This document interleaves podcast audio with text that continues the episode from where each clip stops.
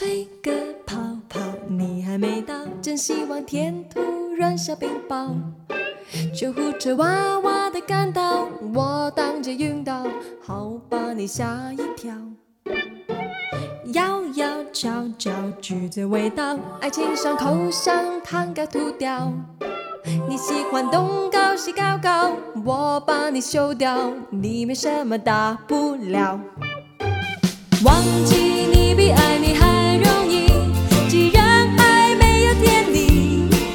我不想再吵来吵去，再骗来骗去，算我。欢迎收听吸管胡同新的一期节目。哎，我们这期节目感觉太不容易了啊！我和黑莓老师现在还幸存啊，还都没阳。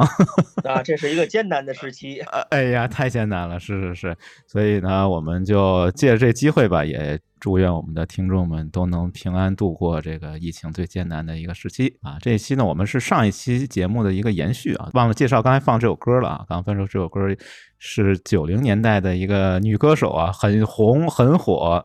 啊，叫梁咏琪啊，梁咏琪唱这个叫口香糖，哎，我觉得口香糖可能也是一种零食，哎，所以借这首歌呢，我们就引出今天的这个话题，就是继续来聊一下九零年代以后的这个各种各样的零食的一个，就算是一个编年史吧。呃，今天呢和我一起在线的呢仍然是某三甲医院的黑莓老师，哎，黑莓老师跟大家打个招呼呗。大家好，黑莓老师这个嗓音听出来还没阳，还没阳，还没阳。哎呀，不过我估计快了，赶紧录啊，赶紧录。趁着没阳，赶紧录啊！行行行行，那咱们今天就赶紧录啊，赶紧录。接着上期话题，上期话题我们上回书咱们说到哪儿来了？哎，咱们就说到这个太阳锅巴。哎啊，对，太阳锅巴这东西，黑妹老师怎么样？你你觉得还行不行？我现在是在吃锅巴，但是真的太阳牌的啊，不是太阳牌。哎呀，那你这个买错了呀！你得买这名牌的。一会儿我给你讲讲为什么要买这太阳，别的都是仿太阳的，只有太阳是定了这个标准。对，什么叫锅巴这东西？我现在吃这个确实不好吃。哦，是吗？我哎，我就不点名了，不点名，省得人家点我，到时候 对，怕他们找咱们来。哎，行吧，行吧，我先说说这个太阳锅巴啊。我说它魔幻，它魔幻在哪儿呢？主要就魔幻在这个发明人。这个发明人呢，名字叫李兆森，五零年代西安交通大学的大学霸啊，那厉害。五十五六年考进的西安交通大学，五十年代这个大学生比例，我估计比现在博士还得少吧。在西安交大，他学的什么专业呢？学的是锻压专业，就是那个打铁吧，锻造专业，在那儿毕业的。然后毕业以后，他去这地儿呢，也挺神奇的，去的是这个搪瓷厂。就是现在可能搪瓷制品都比较少了吧，五六十年代应该挺多。搪瓷就是一个陶瓷的一个变种吧，就是它陶瓷呢，我们是用这个泥做的这个胎，但搪瓷呢，它用铁啊做的胎。最早呢是日本人发明的，然后慢慢的在全世界范围内都普及开来吧。五六十年代的时候，我们还特别流行用这个什么搪瓷盆啊、搪瓷缸的都是。啊，对，然后他呢就去了这个搪瓷厂，在搪瓷厂里边有五十年代的大学生嘛，我 那得到了厂领导的那肯定的高度重视啊。然后呢，老板就说了，啊，当时不能叫老板，当时是管人事的干部，管人事干部就问他说：“你是学什么专业的？这大学毕业的高材生得问一下啊。”李兆森就说：“说我学的是机压，就是机械压力加工吧，好像是这个意思。”然后这干部就说：“啊，你们西安交大还有养鸡养鸭的专业？”所以可能有点那个鸡同鸭讲的意思吧。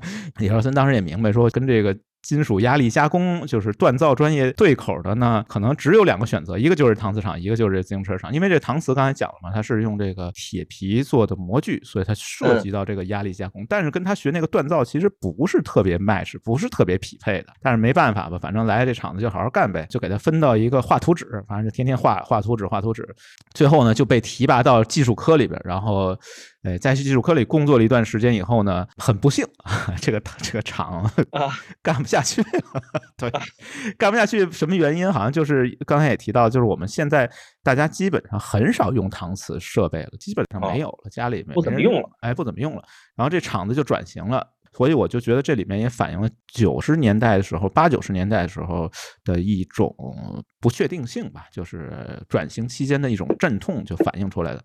这搪瓷厂呢，先开始想转型圆珠笔厂，对，也不怎么从搪瓷一下变成圆珠笔。然后这位啊，李兆森啊先生呢，他就去研究这个制生产圆珠笔。啊，然后好不容易把生产圆珠笔这东西学会了呢，又干不下去了。圆珠笔这个玩意儿可能也不挣钱，也养活不了大家。这厂子这么多人要吃要喝也不行，所以呢，又转型了。转型说哪挣钱呢？说咱们做宝石吧。啊，说这宝石挣钱，它宝石它不是做一般的那种我们戴的那种首饰宝石，它做的是手表里边用的这种宝石的轴承啊。说也不怎么哦看好哎，工业用的，看好这个行业了。你想从搪瓷厂转了这个圆珠笔厂，然后从圆珠笔厂又转成了宝石轴承厂，感觉越做越结实了 三连跳啊，三连跳了。三连跳，呃，毕竟是交大的大学霸嘛，很快就把这个生产宝石轴承这个技术，他确实是已经学会了，但很可惜，这个宝石轴承的这个价格暴跌啊、然后他说怎么 办呢？说这宝石轴承咱做不了，咱做这干锅啊，这做化学实验都知道啊，就是干锅是加工宝石用的一种工业用的一个工具吧，就算是。当时那个每个干锅啊，每个石英干锅价钱是一千两百多块钱，是八十年代的时候，八十年代初是一千两百块钱，他每天能生产三十个干锅，把这干锅卖出去，说咱也能活 啊，就宝石轴承厂又改成卖干锅，然后没卖两年干锅。干锅也卖不出去了，哎，干锅为什么卖不出去？是因为从八十年代中期开始，大家基本上就不戴机械表了，改戴电子哦表。哦，啊然后它这个干锅也不行了，呃，然后宝石轴承就更不行了，然后每况愈下，实在扛不下去了。最后，这个西安宝石轴承厂在一九八四年的时候正式更名西安旅游食品厂，再次转换赛道，开始做锅巴了。对啊，不从过这个硬的变成最脆的啊，最脆的，把自己给玩脆了啊，这也挺神的。当时呢，这个李兆森已经被提拔嘛，因为毕竟是有技术、有学识的人嘛，已经被提拔到这个宝石轴承厂时候，当时已经当上副厂长了。然后转成西安旅游食品厂的时候，他就正式成为正式厂长。成为厂长，当时也没 也抓不着头绪，也不知道应该生产什么。然后据说他是有一天也挺传奇的，这传奇就来，魔幻就来了。去西安饭庄，哎，这不知道黑明老师去西安玩的时候去没去过？这西安饭庄很有名，老字号啊。去西安饭庄吃饭的时候，他看见这个水牌子上面写着一道菜，叫锅巴美肴啊，有这么一道菜。然后当时呢，就点了这个菜，然后吃完以后，我觉得有心人就是有心人嘛，不懂思考、会观察的人，他就忽然感觉到，哎，这个锅巴呢很有意思啊。它虽然是粮食，但是呢，它也可以当菜吃。当时真的没有把锅巴就是粮食当做一种零食的这种食物，就市场空白，然后灵感一下就来了。它从八四年开始生产，然后八八年的时候。基本上这个太阳锅巴就红遍大江南北吧，从陕西走向全国。然后我们现在吃的，不知道黑妹老师你现在吃的这个，你可以观察一下啊，这锅巴上面这个纹路，如果是井字状的，就是上面像井字一横一竖的这种井字条纹状的锅巴，或者是长条的小米锅巴，这些东西的标准都是由李兆森他当时经营的这个西安旅游食品厂哦定义的。就什么叫锅巴，这个长这样的东西叫锅巴，就是李兆森最先把它定义出来的。啊，所以我觉得这个人还真的值得被记住吧？啊，当然了，这个故事到这个时候还没完啊。我觉得往往怎么说呢？用我们北京土话说吧，哎，怎么想起一句北京土话啊？就说这个现眼跟露脸 离得不远啊。本来红遍大江南北，就开始扩张呗啊，迅速扩张。那怎么扩张呢？他就想办法呗，先得筹钱呀，先得弄钱呀。现那时候又没有 IPO，又没法杀个风险投资之类的都没有。然后他怎么办？他就下乡，对，就联合经营的办法，下乡找这种乡镇企业、农民的钱都集中起来。集中起来以后，他当时确实融了不少钱，从三十七万的资金融到了一千五百多万，就是农村联合生产。但是这就带来一个问题，什么问题？就是这个质量没法保证了，因为你这种方式快速扩张，就导致你这锅巴有的反正难吃。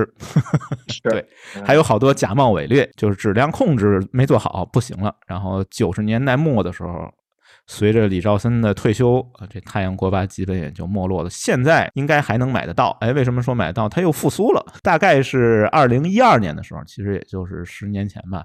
由于咱们国家这个食品监督机制健全吧，假冒伪劣的太阳锅巴也就变少了，正宗太阳锅巴又再次复兴啊！复兴以后，这个营收还真的不错。去年八月份的时候我查了个数据啊，营收呢大概在八千多万这样一个水平，但是利润是负三百多万，就还一直在亏损。对，还有负债，负债率也挺高的，百分之四十多的负债。但是这个时候，由于它这个品牌确实是深入人心嘛，今年四月份的时候，二零二二年啊，今年四月份发布了一个增资扩股的这样的一个计划。投资方可能我估计大家都听说过吧，就是曾经一度非常火爆的一个饮料品牌元气森林。天明老师，不知道你爱不爱喝这个？一般一般啊，一般不如海洋锅巴。太阳锅巴真的不错。啊，对，元气森林现在已经在太阳锅巴应该是最大的一个出资方了吧？可能要被收购的这样的一种态势。研究了一下这个来历、来龙去脉以后，还是挺令人唏嘘的吧？也挺魔幻的啊！我们可以历数一下，从搪瓷厂变成什么圆珠笔，变成宝石轴承，变成什么石英干锅，最后居然卖锅巴成了。所以我觉得这个也是可能九零年代的时候一种特色吧。大家都找不着方向、找不着位置的时候，就只能这种不断的试错。不过我觉得。它这个试错 来回横跳的这个距离确实有点远，好吧？哎，你最爱吃哪个口味的？我还是麻辣味的，还是麻辣？哎，还是麻辣的。一个是五香味的，还有一个是牛肉味的。啊，有牛应该是红色的包装。对对。呃，然后五香味的是绿色的吧，还是什么？对。牛肉味是蓝色的，反正好像是现在仍然还有。其实现在。市面上的锅巴的这在超市的品牌其实还是蛮多的啊，但是我个人觉得还确实是这个太阳锅巴好像味道还是不太一样。还有一个都市传说，不知道黑明老师你记不记得啊？嗯，说这个太阳锅巴当时可能真的是因为假冒伪劣太多了吧，他想防伪，然后有说这个拿手用我们北京话说拿手捂一下那个太阳那标志能变颜色。对对对对，是有是有，对，捂一下。对，我捂我捂过，哎，我是不是买都是假冒伪劣？我怎么捂哪个都没变回？是是有这么一个传说，没错。这这个你悟出来过吗？这个你悟到了吗？从来我我从来没悟出来，过我都悟过。啊，对我也我悟半天我也没悟出来，是不是咱买都是假冒伪劣，吃好些假冒伪劣？哎，不知道这真的假的，这可以让我们的听众帮我们验证一下，是不是有人悟出来，还是咱俩确实是不行，咱也没悟出来？对，说那个太阳光芒能变色哈。啊，对对，那个那个颜色好像红黄也不能变什么颜色，反正 啊，反正就一直没悟出来过。行吧，那我再买两包悟一下。除了这个太阳锅巴，我觉得最值得一说的也是。最魔幻的就是小浣熊干脆面这一趴，我觉得着重说一说，一说就兴奋了，一说就激动了。这一段是不是 BGM 应该加一下这个好汉歌？对，小浣熊干脆面也是风靡一时。我觉得它跟锅巴有点接近，也是这种米面，就是主食，把一个我们称为碳水或者主食的东西，把它变成一个零食。其实我觉得这个逻辑是差不多的，逻辑差不多。因为我觉得。当时啊，我觉得这种社会的这种发展并没有那么的先进，所以我觉得这种还是需要热量，甚至零食可能也最好能变成热量。对，大家还是认这个，认这米面，觉得吃这东西扛时候，对，经饿，对他有这种朴素的观念吧，所以可能那个时候流行这两种零食，也有这个因素在吧。那我们就说说这个小浣熊干脆面，一块钱一袋儿，这个得提一下这公司了，统一公司啊，统一公司其实有很多产品，比如我比较喜欢的那个冰红茶、冰绿茶。哎，这个也是跟小浣熊干脆面，这都是反正我觉得是可以搭配买的 啊。每次去小卖部什么之类搭配买的。对小浣熊，我觉得它魔幻在哪？它倒不是说有什么学霸大佬之类的这种魔幻，我觉得它魔幻就在于它这个营销。我给它划分了一下，大概分成几个阶段吧。第一阶段可能这个我们应该都没太多印象，就是它刚出道，大概是九五年到九六年这个阶段的时候，这个时候送的小卡片，它这个主题叫小浣熊的一周，一共七张嘛，七种卡片啊，就是星期一小浣熊穿新衣，星期二小浣熊吃糖块，星期三。有印象，有印象。嗯，小浣熊去爬山，然后星期四小浣熊看电视，星期五小浣熊去跳舞，星期六小浣熊把冰溜啊，他还为了赶这折，把把冰溜，还不是去溜冰，好吧？星期天小浣熊睡一天，对，小浣熊的一周，然后这个呢，差不多大概就卖了一年多的时间吧。有这一套的，我觉得现在都能卖出个挺高的价钱吧，反正是小朋友们去收集这个卡片，好像是一个趋势。然后他就做了一个升级吧，应该算是九七年的时候，他出了一套叫亚欧七日游这套东西，它是世界各地啊，去了世界各地，就开始是一一个星期嘛，因为那一个星期这个容量毕竟比较少，没办法这种持续营销，按我们互联网话说，这个 留存率不够高吧。然后 对，他就做了一套这个一套贴画，还不是那后来的那种卡片，是那种可以撕下来贴的那种贴画。这贴画呢有。呃，俄罗斯有日本，有泰国，有印度，有韩国啊，都有。然后这个时候，这一套营销模式，这种集卡片的这种集卡收集这种营销模式就变得比较流行了吧。然后就出了竞品了。康师傅短暂期间，康师傅其实也出过干脆面。康师傅出了各种虎，什么机灵虎、旋风虎。这个不知道黑妹老印有没有印象？当时其实干脆面不止一种，哎，没印象。这个没印象，但我对小浣熊那个还是很有印象。对，然后后面最经典的，我觉得现在好像真的是在网上是可以卖出大价钱的，就是《水浒三国》的卡片。这个有印象，但我从来没集齐过。记得我当时上了大学的时候，我记得我。九九年的上大学吧，上大学以后，大家还全宿舍集体豪吃，就每天基本上都吃小浣熊，也没把它集齐啊。就大家想完整的集齐一套，好像我感觉它根本就没出齐过。这不就跟盲盒一样吗？哎，跟就现在盲盒其实差不多，确实是应该是最早的一个盲盒吧，早期盲盒。然后我记得特别清楚，当时我们还测算了一下，按我们当时这个吃小浣熊干脆面的这个速度，好像吃到大学毕业能吃完。半吨左右吧，对，吃半吨干脆面都没集齐这个水浒英雄卡，我觉得这个东西太坑了啊，比盲盒还坑。哎，对，刚才黑妹老师也提到了，我觉得小浣熊的口味也挺多的选择，有奥尔良烤翅的，有意大利红烩的，什么台湾香肠的，还有烤肉味的，BBQ 味的。哎，不知道黑妹老师你喜欢哪个？烤肉味的还行，但是我忽然想起来一个小浣熊的吃法，好像每个人不一样，有一种吃法呀。是先带着这个包装给它碾碎了，然后呢，再把那个里面有一个调料的一个袋儿，对对，撕开以后，然后再晃悠，啊，哗啦哗啦一晃悠，嗯，还有一种方法呢，是先撕开包装，嗯，再倒那个粉儿，然后再给它捏着那个口儿给它碾碎了。反正我当中好像还争论过。啊，我还有一种吃法，其实是应该是康师傅出干脆面那种吃法，或者甚至好像是还没有干脆面那个年代的一种替代性吃法，就是那种纯油炸油炸方便面，特别硬那种。然后我们这种吃法怎么吃呢？跟你们这都不一样，我们这都比较优雅。我 给你讲讲优雅吃法是什么？优雅吃法是不碾碎，撕开包装，跟那个吃牛排一样，哎，撒上一点粉儿，咬一口，撒上一点粉儿，咬一口，哦 很优雅。对。对，跟切牛排是一样的，一点一点慢慢吃，而且碾碎了，也碾碎了，有什么不优雅的？因为你吃到最后，你得往嘴里倒，对不对？这显得就不优雅了。哎，所以我们这优雅吃法跟你不一样。最后那口可咸了，全是料 啊！是是是，确实是。除了这个以外，我觉得跟他逻辑比较类似的就是虾条，虾条就得提一家公司了，这必须得提他名字——上好佳。这个黑莓老师你怎么样？在在我印象里，好像最开始虾条还真不是上好佳的啊，不是上好佳的吗？那是不是是叫妈咪还是什么什么？哎，有对，还真有，对对，这两种啊，两个牌子吧。妈咪好像应该是国产的，但是上好佳是一个也是华商，叫施公奇先生，哦，菲律宾的一个华人，其实是他七十年代的时候。发明了这个东西，就这虾条，然后也是八十年代的时候，哎，进了北京。最开始好像是在上海啊，他设立的这么家上好佳控股，然后开始生产这个虾条。和这个虾条没什么可说的，但是不知道为什么在我们这个大湾区啊，我两广地区，这个虾条它有另外一个含义吧？有这么粤语里边有一个俗语，我不知道怎么念啊，粤语我也不会说啊。来广东这么长时间，粤语不会说。对，它有一个民间俗语叫“饿虾条”。啊，这我估计两广地区的人应该都知道什么意思啊，反正不是什么好意思啊，大家自己去查吧。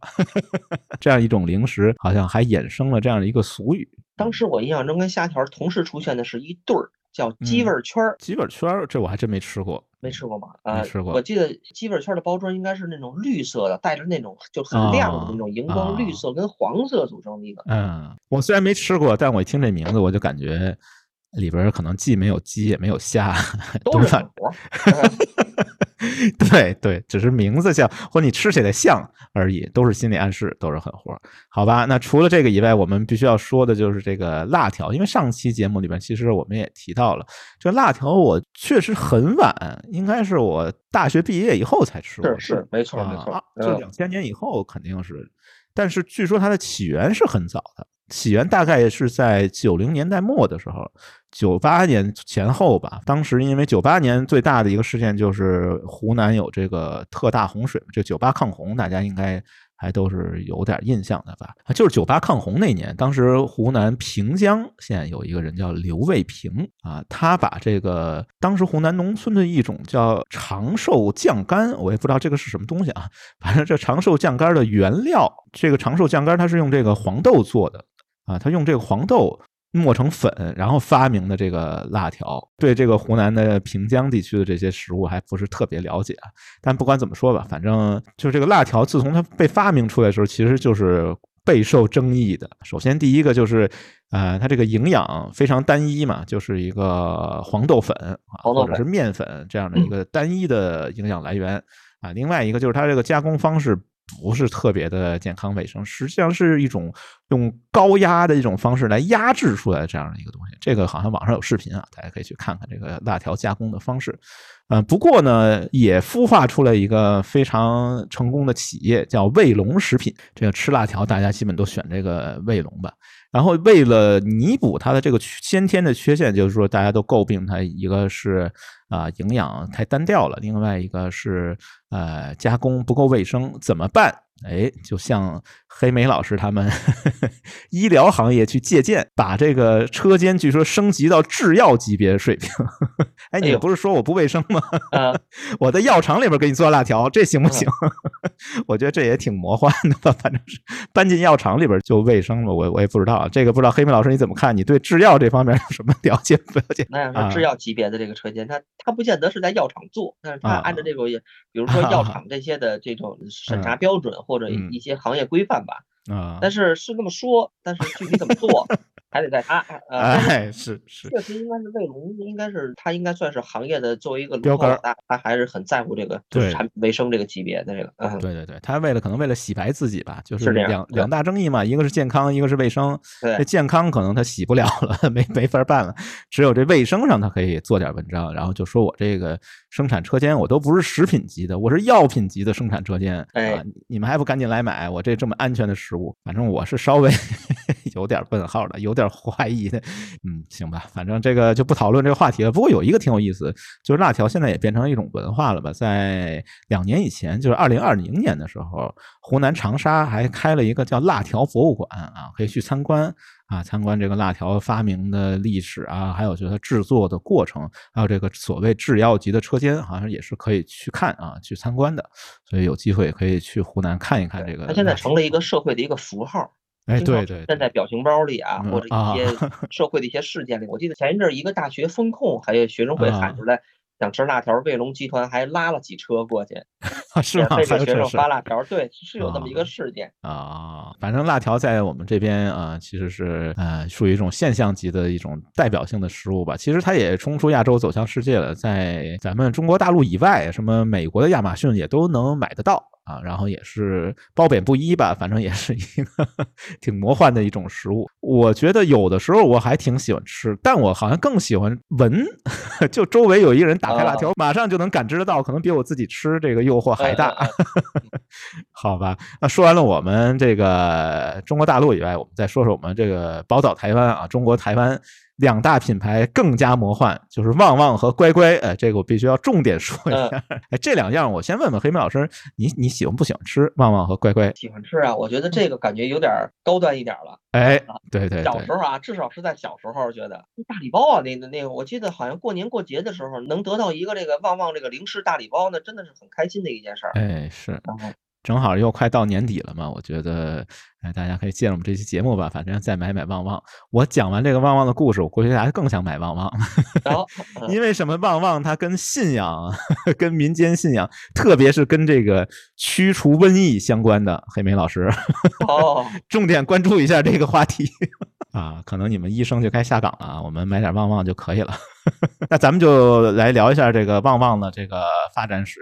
其实还是挺漫长的吧，可以最早可以追溯到一九六二年前后，当时在中国台湾的宜兰啊，呃，有一个食品公司这食品公司本来是做罐头的，所以我觉得也挺有意思。就这些做零食的，可能以前也都不是干零食的，可能干什么都都有吧。反正罐头离得也不算太远。然后这个罐头厂呢，因为一些原因吧，原来经营者呢不想干了，反正是转给了一个姓蔡的一个先生吧，叫蔡阿世。蔡阿世自己接手以后呢，他也没有亲自去经营，是他的儿子，传奇人物叫蔡衍明啊。我觉得这名字特别值得记住啊。六二年的是转给他爸，然后七六年的时候，这个蔡衍明接接手。接手的时候呢，蔡衍明当时也只有二十岁，自己学历也不高，不像我们这个 太阳国吧大学霸 做出来的。这个蔡衍明先生只有国中啊，按照中国台湾的说法，这个。国中其实就相当于咱们这边的高中啊，他还不是高中毕业，他是高中肄业。对，啊，高中肄业呢，呃，就接手了这公司。当时也没想做旺旺鲜贝，他做的是这叫浪味鱿鱼丝。然后很不幸，可能也是因为没经验吧，巨亏啊，亏了，当时亏了上亿的新台币，是七十年代的时候。七七年吧，差不多。然后他怎么办呢？想东山再起呗。听说日本有卖这个米果，还不叫雪饼，当时日本叫米果，就是这种食物，就旺旺雪饼这种食物，实际上是在日本叫日本米果。我们上一期节目也提到，日本有各种核果子，这个米果其实也是核果子之一。大陆这边呢，做成锅巴，显得挺亲民的。但是好像做成米果以后显得挺上档次的，可能是因为个儿大，不知道，好吧。做这个米果呢，有几家大厂啊，日本的大厂米果大厂，其中有一家叫这个岩种制果啊，这个岩种制果当时应该是啊领头羊啊，然后这个。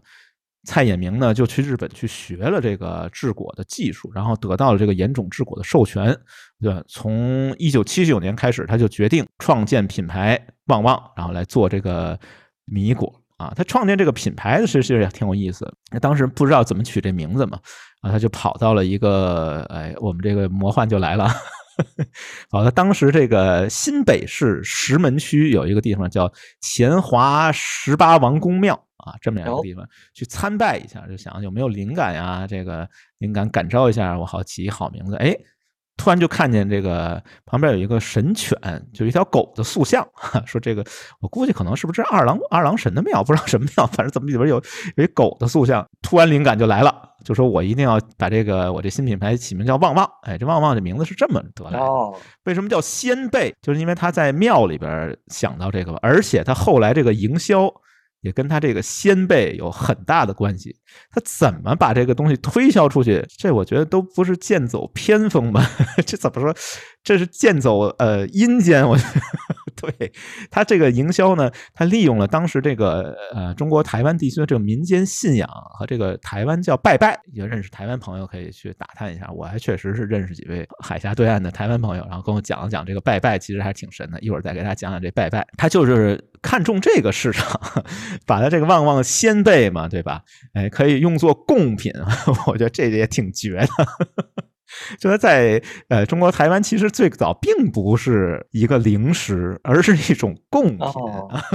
对，这贡品呢，说为什么这东西好，是因为说这个旺旺，哎，黑莓老师，这你注意没注意？这个旺旺进到我们国内的时候，其实也是每一个都是独立小包。对，一包里边有两块，圆形的也好，长长方形不是长圆形的两种。对，它都是独立小包装的。为什么独立小包装？就是因为呢，它是贡品。这个确实长知识了。最开始我还真不是这么理解的。当时我可能理解的真的是很肤浅。就是包括现在在你没讲之前，我都认为它为什么叫这个鲜贝啊？第一呢，我觉得它口味比较鲜，它有好多那个，就是那个新鲜的鲜。你是那么理解？对，新鲜的鲜就是感觉有有那种海鲜的那种味道。哎，不是。或者呢，另外我觉得它长的那个形状吧，有点像那个贝壳。另外，也有点像那个瑶柱的这种感觉似的。我以为是这个哦，没想到是这个，它有这个祭拜的这个。对，它是一个祭祀用的贡品。长知识了。对，可以摞啊，摞成一大摞。对，供桌上摞成一大摞。然后呢，哎，你要想吃的时候，因为上供人吃嘛，按照咱们北京的说法，这个上供都是给人吃的嘛。呃，你摞成一大摞以后，再给它拿下来吃的时候呢，如果它是独立包装的，它就不沾灰尘啊。祭祀完了以后还能吃，还能沾福气。是有这个讲究。呃，家里这个扫墓完了以后，也希望。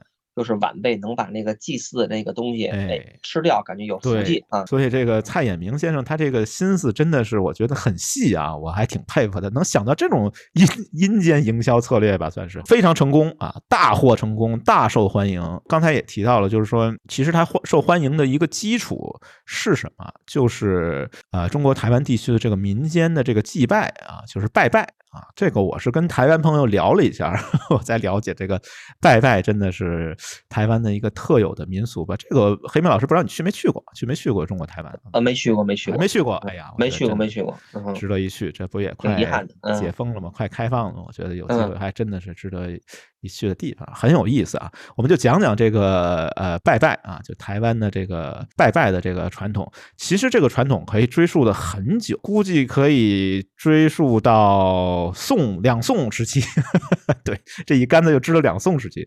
两宋时期这有有文字记载啊，说《宋史》的这个地理志，对，这里边就说说福建、广东，哎，就我们两广地区，习俗信鬼上祀，就说我们这地方人比较敬奉鬼神，喜欢。做这个祭祀活动，但是它也有原因的啊。我们当然不是地理决定论者，但是它跟地理环境是非常大关系的。那就是闽粤一带嘛，都临海，临海的人呢，很多人都是以捕鱼为业的。那个时期，这个造船的技术又没有那么好，所以渔民是没有办法去抵抗那么恶劣的海上环境的。怎么办呢？他只能寄托于神明了啊，什么妈祖啊、王爷啊，这些临海地区这个妈祖庙是非常多的啊。我也去过几个，哎，各种各样的妈祖庙。然后里边这个信仰其实也是比较杂吧，就是 什么都有啊，有儒释道三教混合。对啊，还有一些各种地方的一些神明啊都有啊，然后这些呢，其实都是需要祭拜的。嗯，这个祭拜按照我们中国传统就讲究三生啊，这个三生当然各个地区也都不一样。你要是往前说，比如《礼记》里面讲的三生，那可能是。牛啊，然后猪和羊，哎，还都有不同的名字。这个之前我们节目里边好像也提到过。这个牛叫一元大武，猪叫刚烈，哎，就猪八戒的名字，那就从这个三生里边来的啊。然后这个羊呢叫柔毛，但是在我们这个两广啊、台湾地区呢，三生呢猪是有，但是牛和羊都比较少，也不舍得做祭品吧，所以我们就在两广地区和台湾的这个三牲基本上都是。鸡、猪、鱼，然后还有五果啊，就是水果，因为南方嘛，水果比较多。还有就是素食糕点，这样几种可以作为这个祭品。但是后来呢，这个发展的吧，就有点儿呃离谱了，也不是离谱吧？大家脑洞一开，说，哎，既然这个素食糕点，哎，可以作为贡品，那这个大米做的鲜贝和雪饼，是不是也可以作为贡品？哎，那既然这个鲜贝和雪饼可以做贡品，薯条是不是也是可以的？所以后来反正是网上互联网上流传的啊，这个不是我瞎编的啊，说这个麦当劳薯条也是拜拜上面拜的贡品。除了这些以外，就除了这些素食糕点啊，这些可以玩脱线以外，这个三生也是比较脱线的，就是 哎，宝岛台湾人民在这些方面都有挺多脑洞的。现在比如说这个猪，光放个猪感觉不好看嘛，给猪戴个墨镜，再来个烟斗什么之类的 都有。还有用这个鱼虾啊做，但是你说鱼虾，哎呀，放那儿感觉有点小气不气派，怎么办？嗯，这个聚虾成塔啊，这 玩过大富翁的，他聚沙成塔。其实聚虾成塔，用几百只明虾拿牙签穿堆一个海鲜塔，这就显得比较富贵了。对，所以说这个三生里边的这个鱼虾，其实也都往前发展了一下，可以聚成一个大塔，我觉得这挺壮观的。如果说到中国台湾去旅行，能赶得上的话，反正我跟呃台湾朋友聊说，这你必须得去那种大庙啊，大的庙口才有这种机会能见到这种鱼虾做成的大海鲜塔啊，这个都是有钱人玩得起的，一般老百姓咱也 玩不起啊。好吧，这个有一部电影，不知道黑妹老师你看没看过啊？叫《Manga》，有这么一部电影，看过。哎，都比较社会哥 啊，社会哥。呃，Manga 这个地方有一个叫龙山寺的一个地方，就在这个台北市的西南，这是一个大庙口啊，真的是一个。当时好像我记得电电影里面就讲这个庙口有几位大仔，什么该大大仔，什么 对。庙口大仔，好吧，反正呃，就是龙山寺，据说是有比较呃兴盛的，反正神也多啊，儒释道三教的神大概超过一百个吧。呃，老百姓们也特别热衷啊，把这个印着旺仔这旺旺仙贝都摆到龙山寺，然后也有这个，据说赶上有钱人来的时候，可能也能见着这个海鲜塔呀什么这些东西都有啊，所以我觉得这个芒嘎龙山寺啊，可能是一个值得一去的地方。还有一些场合，比如说清明节祭祖先啊，这个呢，基本上旺旺先辈是必备的，因为他那个有一个宣传口号，这个我估计大家应该都比较熟，财旺福旺运到旺。对对对，是是是，有这个，对，所以呢，用这个来祭祖先啊，可以财旺福旺运到旺啊。另外一个就是一个这个供奉祭祀的场合，可能就是。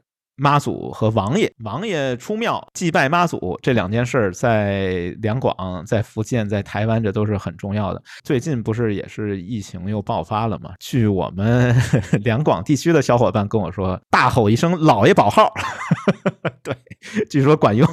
反正这个老爷其实应该就是关公啊，我要没理解错的话，他这王爷到底是谁，我也不是很清楚啊。但是就这个王爷专门管驱除瘟疫的。所以呢，赶紧啊！要是怕自己哪天阳了的小伙伴，我觉得赶紧买上一包旺旺仙贝啊，周围找一老爷庙，大吼一声“老爷保号”，估计有用。黑妹老师，你觉得靠谱吗？我主要得找啊，我找不着那 找不着庙门啊，抱着旺旺找不着庙门是吗？咱北京有啊，咱北京有好多关帝庙啊。黑妹老师，我建议啊，你买一包旺旺 进去，大吼一声“老爷保号”啊。除了这些以外，就除了比如说妈祖啊，妈祖是保瑜伽的嘛，王爷呢，老爷是驱瘟疫的啊，这些都是很重要的嘛。因为在我们南方地区，可能瘟疫也挺多的。还有就是敬鬼神，就是中元节啊，七月十五中元节的时候，也是必须要用这个旺旺来祭拜啊鬼神的。对，然后当时旺旺还专门为这些做了好多那种怎么说盒装大礼包 啊，你直接买这一么一个盒，中元节啊一系列东西都给你备齐了，所以我觉得他走这个营销套路走的真的是 非常极致啊，淋漓尽致。至于他什么时候进的中国啊，好像是也是八十年代末九十年代初的时候，那个时候哎咱们才开始啊吃得上这个旺旺，而且很神奇的是，他第一家厂商选址就选在了湖南长沙。跟辣条一个省哦，哎，不知道为什么，可能是不是原料上有什么共通的地方？哎，不清楚啊。他也没在东南沿海。一般来说，这些外商进中国都是东南沿海。哎，他没有，另辟蹊径。选择了湖南，做了一段时间生意以后呢，就发现这个米果这玩意儿真挺挣钱的，然后就吸引了大批厂商跟进。这一跟进不要紧，一窝蜂一扎堆啊，这利润就下滑了。但是呢，旺旺呢，毕竟还是这个大厂嘛，对吧？有大厂基因，米果大厂的基因的啊，他就采取了一个手段啊，就是压低成本，然后用低的价格，反正把竞争者都卷死了。最后在我们国家这个市场占，就大陆地区市场占有率其实也挺高的，能达到百分之八十五左右，那相当可以。对，米果这个市场基本也是龙头老大，在中国台湾这市场占有率就更高了，好像最高一度达到了百分之九十五以上。啊，就包括之前提到这个统一啊、易美啊，这些都是啊，中国台湾就比较有名的这几个食品厂啊，都没打过这个旺旺啊，旺旺能到百分之九十五。但我觉得这还不是最神的，就是如果你要说旺旺是走的所谓阴间策略，就是走贡品、走祭祀，那。我得说，这个乖乖 比他要强。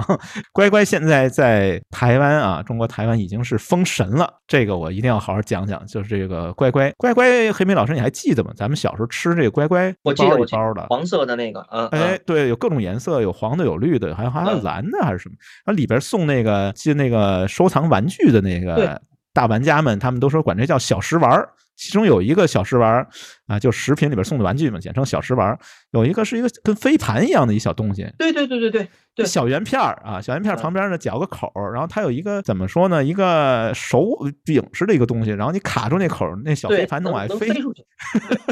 我觉得在我印象里，乖乖这个无论是从零食的口味，还是赠送的那个小玩具里，真的是零食的顶配了。顶配，哎，确实，而且真的也蛮贵的。是，当时觉得也挺贵的，因为毕竟有这个外商啊，不是外商，台商的基因嘛，啊，也是高端零食，所以咱们就来回味一下这个乖乖。不查不知道，我一查不要紧，我发现这个乖乖这个东西又跟医药行业有关系，所以黑莓老师考虑一下。这个真的是你要说辣条，这个他说自己是在什么药厂里边去生产啊，什么制药车间啊，可能是为了洗白。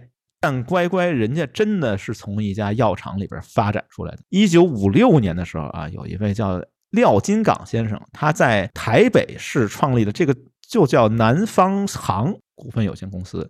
这家公司是干什么呢？主要是代理日本药品。然后后来呢，他又改名了，就自己制药了。就原来是代理嘛。就原来只做销售，后来他改生产，叫东大制药有限公司，生产的这个东西叫利胖液和胃芬达液，也不知道是干嘛，可能是治胃病的还是干嘛的，不知道啊。反正这个东大制药有限公司，人家是真正的制药企业，真正的一家药企。这家药企呢，反正因为种种原因吧，可能是这个利润不行。六十年代的时候，就从五十年代干到六十年代，差不多六八年前后的时候，他就转型了。这转型的名字还保留下来，叫东大联合股份有限公司，啊，然后主要生产的产品从这个药品就变成了饼干啊、点心啊这些东西了。经过一番市场研究以后。他决定把这个消费者的年龄层就定位嘛，就按照我们互联网的话说，这个目标人群定位定在了这个低年龄层的儿童啊，所以就推出了这个乖乖啊，也是我们刚才说的，他怎么吸引低龄年龄的儿童呢？就是送这个小食玩啊，塑料的小玩具啊、贴纸啊这些东西都有。但谁也没想到的一件事情是，乖乖现在变成了一个干我们这个行业。就我就说，我跟黑莓老师为什么能一块合作呢？就是因为这之间是有联系。联系在哪儿？从一个制药厂，它转型生产乖乖以后，这个乖乖的用处啊，它的用场除了吃和玩以外，它是可以保佑电脑设备不出故障，就不宕机。对，比如说你要在中国台湾，你说你电脑坏了。你送去修去，修是一方面。你临走的时候，哎，给客户修完电脑以后，人家一般都会送你一包乖乖。然后这乖乖呢，还有各种各样颜色的，说这个必须要送绿色的，你要送其他颜色的不行。为什么要送绿色？因为这个很多服务器啊，或者是很多设备、电子设备上这个指示灯，它都是绿色，表示正常运行。红色、黄色，这都是可能有其他故障，然后这个就慢慢发展嘛，就从开始修电脑，大伙儿可能当成一种，哎，不知道怎么理解它吧，可能是给客户个小礼物啊，可能从这种初衷，然后就一发不可收拾了。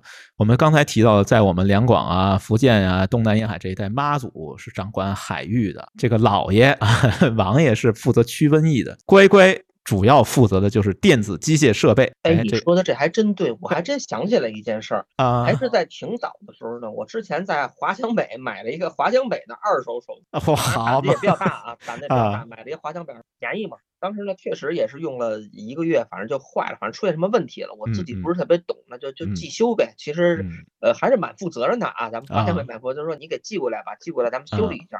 啊，等寄回来的时候，我说怎么这么大一个盒子呀？怎么拿来真的送了一包乖乖？嘿，你看看啊！我当时根本就不理解，我说拿这个就打发我了吗？什么这？对，这里边有一个咒语，黑明老师，你当时没没有理解这咒语，我给你念一下，叫你一包我一包，机台乖乖不出包。啊，出包意思就是出问题、出故障，这个在中国台湾当地语言里面叫出包。所以你一包怎么寄回了这么大一个盒子呀？但是我看里面还是一个手机，哎啊，边上多了一包乖乖。是，再往下发展呢，就是扩散到各种各样的机械啊、电子啊，所有的设备，哎，就是我们可以叫做 instruments，或者可以叫做 machine 这样的东西。都被乖乖统治，比如说，呃，这个办公室里边复印机啊、服务器啊，甚至连银行里边自动提款机。啊，这有这张照片啊，把自动提款机拉开，修理的时候发现里边放两包乖乖，对，然后说这个还出过事故啊，出过故障，说有一个那个自动提款机也不怎么可能放的位置不对吧，然后那乖乖破了，然后 当天那个从那里边取出来的钱全是乖乖味儿。还有一个黑莓老师，我得向你强独安利、强烈安利的，像黑莓老师这种专业的医护人员啊，医疗人员，据说这个乖乖是可以保佑呼吸机。彩超机的黑莓老师，这太有用了啊！下回再进手术室的时候，别忘了两包，你别带错颜色，带两包绿色的，放到这些什么呼吸机啊、什么彩超机啊，哎，有什么插管病人啊什么，在他床头哎给他放一个这个乖乖。据说这个是可以使这些机器正常运转的一个诀窍。记住了咒语，放上去你得念，你一包我一包，机台乖乖不出包。懂了。哎，学了一招，这专业技能提升有没有感觉到专业技能提升？这除了这个医疗行业的人啊，或者是这些呃我们做这个技术领域的人，他不断的往外扩散。台湾的乐队啊，好多乐队的那个乐手在彩排啊，在出去演出的时候，什么音箱啊、效果器啊上面也基本上都能看见乖乖，甚至啊。发展到航空业最复杂的机械，我估计应该就是飞机，可能应该算最复杂机械之一了。飞机首航也会带乖乖。我觉得我作为一个 互联网行业从业者，我也是听到这个有 有点震惊的，因为在呃中国大陆这边确实是没听说过这种，我们这边没有这种。信念啊，但是这个东西我自己觉得就是某种催眠，某种心理暗示啊。黑明老师，你觉得呢？就放上那么一个东西，你自己就有一种信心的。对，哎，对对对，啊，这个其实还引起了西媒啊、外媒的高度关注。对，啊，BBC 曾经报道过这个东方神秘力量，咱们东亚几大妖术之一吧。啊，这个我觉得，呃，怎么说呢？哎，不好说。愿意尝试的可以尝试，但灵不灵啊？这可能取决于你心诚不诚啊！不有那么句话吗？心诚则灵。黑门老师，你怎么样？你想不想试试？必须得试试，这是最大的收获。哎呦，真的，这期节目没白做，你看看，行呗。所以稍微总结一下啊，在这个我们宝岛台湾啊，零食的这个信仰体系，咱不能说饮食食物体系是信仰体系，这个旺旺负责运势。乖乖主要负责平安，所以这两样必不可少。也到了年底了，哎，咱们这个新年也好，圣诞也好，哎，各种佳节吧，马上要来了。所以我觉得啊，有条件的各位可以囤积一批旺旺乖乖啊，出去找个老爷庙。对，哪怕你住院了，跟医生说啊，我这个呃呼吸机你给我放包乖乖。都用得上啊，都用得上。哎，我们这广告做的是不是有点过分了？好吧，那我们这个九零年代的零食的回顾呢，差不多先聊这么多。然后我们先放首歌吧，啊，放一首我比较喜欢的清醒乐队啊，Sober。嗯，对，沈黎辉沈老板唱的叫《口香糖生活》啊，可能是从另外一个角度来理解口香糖啊这样的一种比较常见的一种零食吧。我们来听听这首歌。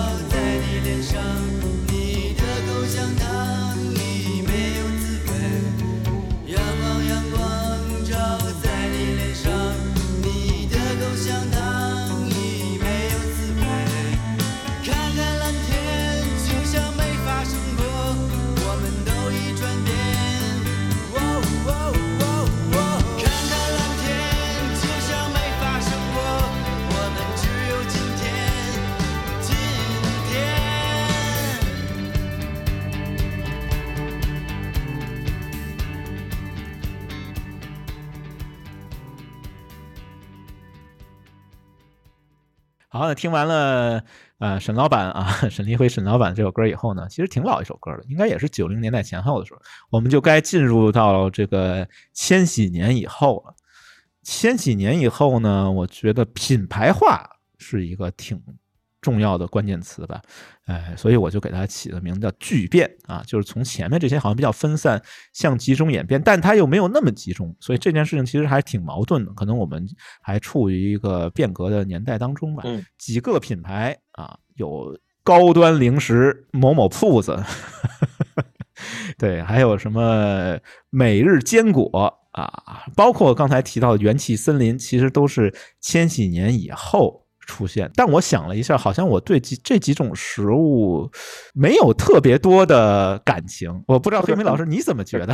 你怎么看？对，是这样。不管是听听见你说，包括看见这些词汇，因为现在咱们拿着这个文本嘛，我感觉都很平淡，肯定不像刚才咱们说的那些千几年之前的那些零食，对，特激动，那么多的这种 触动的感觉。哎，对对对，就聊到什么棒棒乖乖，特激动，会发展有关系。就感觉从零食的这种需求，从一个。物质上的这种渴求变成了这种精神上的以后，以后就没有那么太多的这种切身的这种感情一样。是，而且我觉得另外他们这几个品牌互相之间的可替代性比较强。对对对，比如说几只松鼠啊，咱也不说几只了，反正好几只松鼠，和这个良品铺子或者和这个什么卧龙之间，其实是产品重叠非常高度重叠，无非都是打着健康旗号的坚果呀，什么肉脯啊，也就是这些东西。没有那么有自己的个性。前面比如我们提到这个雪饼啊、鲜贝，它都已经渗入到信仰层面。哎，但千禧年以后这几个牌子可能还是在一个呃发展和积累的阶段吧，还没有变成一种文化符号，还没有进入我们的信仰体系，所以我们可能对它的感情也没有那么深。呃，虽然说没有那么深吧，但是我也稍微呃讲一讲它。比如说有一家智库。啊，就是一个 think bank 一家智库，他就给了一个定论，下了一条定论，说这个我们现在这个千禧年以后出现的这些企业呈现的一种状态，就是集中度低这样的一个状态。他还给了一个数据，说这个休闲食品行业前五大企业的集中率只有百分之二十五点六啊，怎么算呢？就是说这个排名前五的这家几家公司的市场占有率只能达到百分之二十五点六，就。没有到一半嘛，所以它并不是一个垄断经营的一个状态，而且他们呢，呃，生产的东西也都是相对来说有重叠。刚才也提到，就坚果炒货、烘焙糕点、卤制品啊，也就这些。但是这些东西由于它的这个门槛也没有那么高嘛，呃，所以呢，这个集中率就更低啊。就做这几行的集中率可能只有百分之十六，就完全是一种呃分散竞争的这样的一种状态。虽然说是 分散竞争状态，但他们自己都不服。对对，因为我想现呃现有的咱们说的所谓的这些零食产品呢，更多的像一种把一些整体的东西给它零散化，给它就相当于重新再包装了一样。嗯嗯。当时瓜子儿，我重新换了一个小包装，对，可以变得在自己的这个零食铺子里卖，是对吧？卤货可能也是这样，它不像鲜贝啊或者乖乖呀，像这些出现这种革命性的从形态上改变的这种零食的这这样的那种东西。就是智库说他们都是分散嘛，就是不够集中。但他们自己说自己特别厉害，自己给自己自封好多第一股啊。比如有一个企业叫来一份儿，他说自己是休闲零食的第一股啊。这几只松鼠，几只松鼠说自己我我是电商零食的第一股啊。然后这个某某铺子，嗯，对，说我是高端零食第一股，反正也不怎么哪来那么多第一。这个我觉得也挺神的，呃。给前面加定语，这就透露出一种，我觉得啊，是一种不自信的表现。不然你加那么多定语干嘛呢？对不对？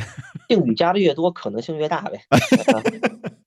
我是这个呃某某省某某市某某县，什么是第一？反正嗨。你自己信就行了呗。我说自己信，这个我也不是瞎说瞎喷他们，这是有原因的啊。确实是只有自己信，因为市场它真的不信。为什么说市场不信？从一六年开始吧，反正这几家公司啊，就什么休闲零食这家第一股全上市了，上市以后就跌去了至少一半。然后这个休闲零食第一股这来一份可能现在都没有了吧？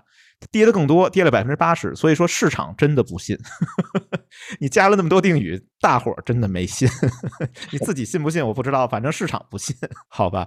反正这几家可能还要再观察吧，再看一看。哎，我们未来的零食到底是什么样子？这个也有一些，我看也看了一些文章。嗯，可能未来还要经历很长一段时间的这种相互的竞争、相互的碰撞。可能我们还得期待说能出现像旺旺、乖乖这种能走进信仰体系里面的这样的。是这样，是这样。对，现在好像还真的没有出现。呃，也有一些迹象，比如说最近稍微有点小火爆的一个叫王宝宝，这个不知道黑莓老师你接触没接触？不知道啊，他出麦片的。其实麦片严格来说，我觉得也不算一个零食。但这名字我觉得可能有潜质。你看前面那个乖乖、旺旺都火，这宝宝 这名字起的还行，不知道能不能火啊？哎，这就不清楚了。但是他做的是麦片，可能呃，这就引出来我下面一个观点：可能我们要看待零食的这个角度要重新给它定义一下。就是大家可能不愿意吃，比如说辣条，面临最大困境就是健康啊、卫生啊这样的一个因素。可能我们未来会不会把零食给它转换一个思路，把它看作成这个所谓的第四餐啊，就是跟我们其他的餐食是同等地位的啊。然后就是早餐、午餐、晚餐以外，我们第四餐，第四餐大家也有更多的追求啊，不是吃一个味儿啊，或者吃好多狠活儿大家可能也是希望，比如像王宝宝这种，他之所以能够火，至少说能够小火吧，可能就是因为他这个麦片是在营养口味方面有一个比较。均衡的选择吧，当然这个可能是我个人的一个观念了，反正也可以稍微畅想一下未来。不知道黑妹老师你怎么看？你比较期待什么样的零食出现？我觉得还是从形态上的，像这种分装类的东西，就我刚才说的来讲，不是特别感兴趣。比如说你说每日坚果，它无非就是把腰果啊、葡萄干啊什么的都重新对对组合起来，按照所谓的这种营养的这种的东西聚合在一起卖。包括比如说咱们去。某份儿啊，什么这这种，它有这 这这种啊，这种那个线下的这种店嘛，啊啊，这种店它无非是比如卤味的鱿鱼啊，或者牛肉干啊，它都是这种分装化的东西，没有一个形态化的东西。就帮像那个旺旺那个鲜贝，还有那个雪米饼。哦，我觉得真是感觉真的是打开新世界大门。对，打开新世界大门了。好吧，那我再给你提供一个思路吧，一个细节啊，也是我挺震惊的。研究这个休闲食品，也就今年啊，不是今年，去年的这个双十一，休闲食品销售最火爆的一个产品是什么？压缩饼干。就我们这个时代囤货嘛，对吧？囤货是我们这个时代的这个。压缩饼干没准能火，黑妹老师你怎么样？你家里有没有压缩饼干？提醒你一下。饼干配上莲花清瘟可乐。对，未来这个时代我们要吃这个。哎，行吧，也是有点有点稍微有点无奈吧。然后我们回顾历史，大概就说这么多吧。然后稍微点点题，我们这期节目其实还是题目还叫我们的普鲁斯特效应啊。上一期也提到了这个所谓普鲁斯特效应呢，就是这种非自愿记忆，食物也好，气味也好，或者甚至声音也好，能够引发你的一些记记忆，反正我觉得太阳锅巴确实是能引发我的记忆，乖乖旺旺也都可以，但我真的不知道说未来像某某铺子呀、什么每日坚果这些还能不能给我带来这种普鲁斯特效应这种呃非自愿的记忆，我是有点怀疑的。嗯，我觉得他们没有办法去召唤出我这种对味觉、对气味的这样的一种。